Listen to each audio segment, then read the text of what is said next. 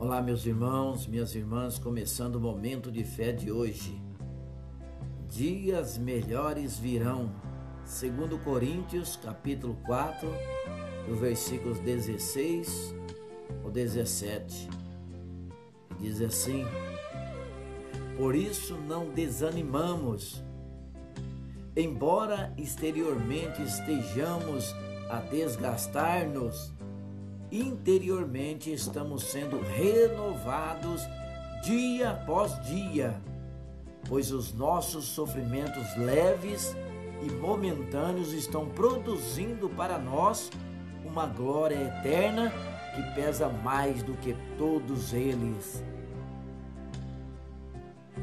Há tempo para tudo nessa terra: tempo da alegria, tempo do choro, tempo de semear e tempo de colher. Os dias são desafiadores e a luta, por vezes, é cansativa. Embora desgastados, temos que ter em mente que o reino de Deus é tomado por esforço. Ser perseverante é um exercício prático de fé. Deus sabe, Deus sabe da nossa condição e o quão importante é o nosso crescimento espiritual.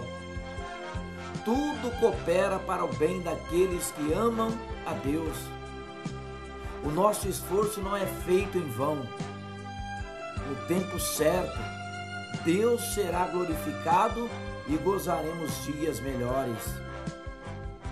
Vamos falar com Deus agora, fale com Ele. Senhor Deus e Pai, Estou cansado, mas em ti renovo as minhas forças.